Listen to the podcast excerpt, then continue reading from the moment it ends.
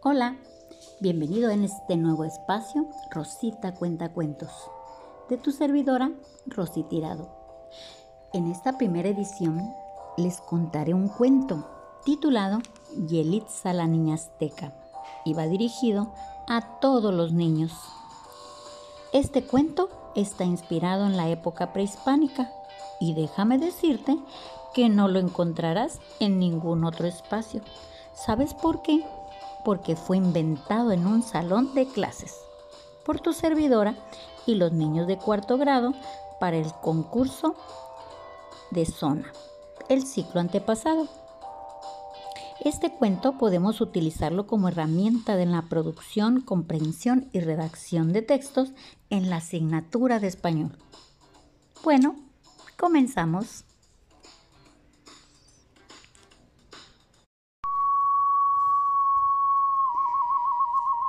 Había una vez una niña llamada Yelitza.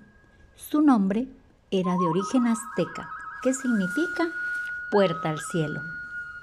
Ella vivía en una de las ciudades más grandes del mundo, en esa época llamada Tenochtitlan, la capital de los mexicas, ubicada actualmente en el centro de la Ciudad de México.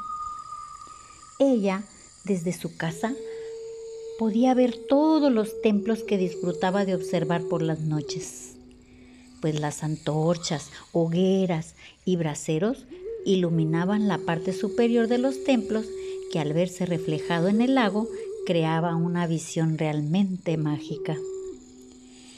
En Tenochtitlan, cada jornada empezaba con el son de los tambores que tocaban los sacerdotes desde lo alto de los templos de la ciudad. Ella vivía con su padre y su perro de razas Choloscuintle, que se llamaba Ical. Significa espíritu. Su padre era un pescador de la localidad, quien cuidaba de ella a raíz de que su madre falleció al dar la luz. Yelitza ayudaba a su padre a recolectar diariamente desperdicios en su barcaza, que le servía como abono para su chinampa, una especie de balsa flotante en donde cultivaba las más hermosas flores que se hayan visto y cosechaba hermosos vegetales que le servía de alimento y la venta del mismo. Siempre la acompañaba su inseparable perro Ical, con quien en sus ratos libres jugaba y reía. Un día, a pesar de tener prohibidas sus salidas, sin la autorización de su padre, impulsada por la curiosidad, decidió ir a la plaza para husmear en el mercado. Al llegar, se filtró con las miles de personas que visitaban el mercado.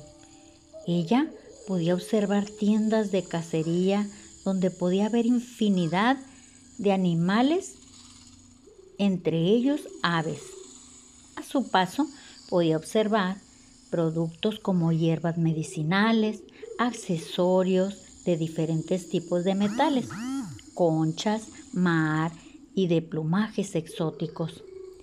En su trayecto sintió un poco de hambre y fue a las tiendas a comprar fruta, misma que intercambió como trueque por un saquito de frijol que llevaba.